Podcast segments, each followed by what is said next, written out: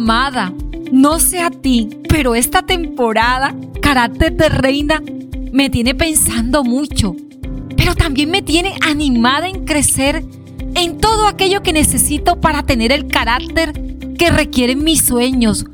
Porque sí que tengo sueños. y uno de los sueños es llegar a muchas mujeres que necesitan avanzar, seguir creciendo, no detenerse porque saben que la vida es más de lo que ellas han vivido hasta el día de hoy y quieren hacerlo de la mano de Dios y con el acompañamiento de amadas.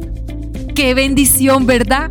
Que hoy estés conectada y que hayas vivido día a día esta poderosa temporada.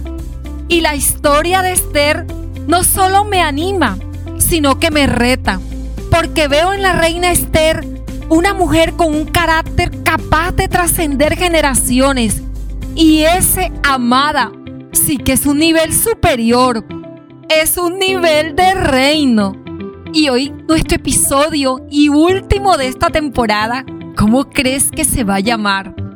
Si hemos vivido día a día y hemos aprendido del carácter de una reina, Esther, se llama cetro extendido, así que prepárate para que ese día llegue.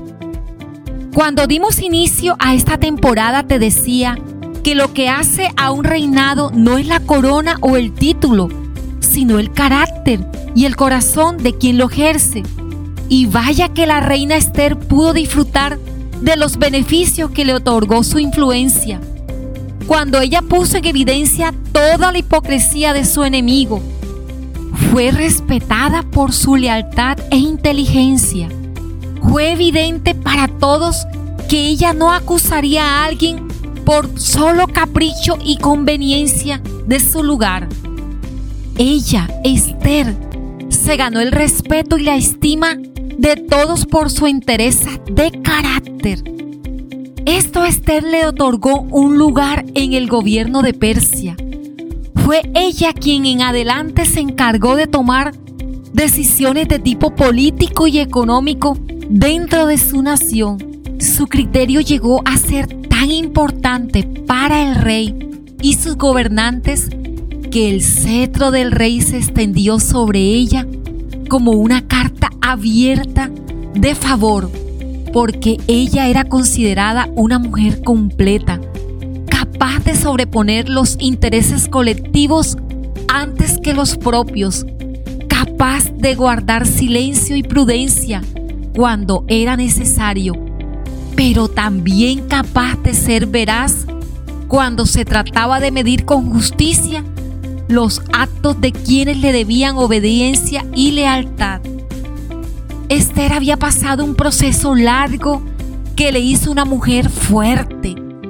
En ella no se encontraba una personalidad cambiante según sus afectos personales ni sus deseos egoístas.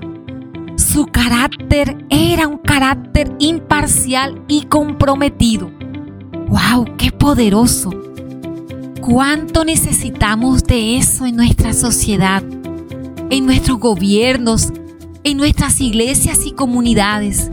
Necesitamos de corazones limpios, llenos de un carácter sólido que bendiga la vida de quienes le rodean. En adelante, ¿sabes qué fue lo que vino para esta mujer? Y lo que vendrá para ti fueron conquistas. Ella acrecentó el reino fue una esposa influyente y digna con todo a su disposición para cumplir su propósito. Y mi frase de hoy concluye en esta gran temporada. Un carácter sólido es la base firme sobre la que crece un legítimo reino. Hemos finalizado esta gran temporada. Amada, déjame conocer tus comentarios, cómo la viviste cómo has vivido el proceso para formar tu carácter de reina. Te invito a que lo hagas en nuestras redes sociales, en Facebook e Instagram, en Amadas con Edith. También puedes escribirnos en nuestra página web amadasconedit.com. Estaré contestando tus inquietudes, tus aportes para el equipo de producción.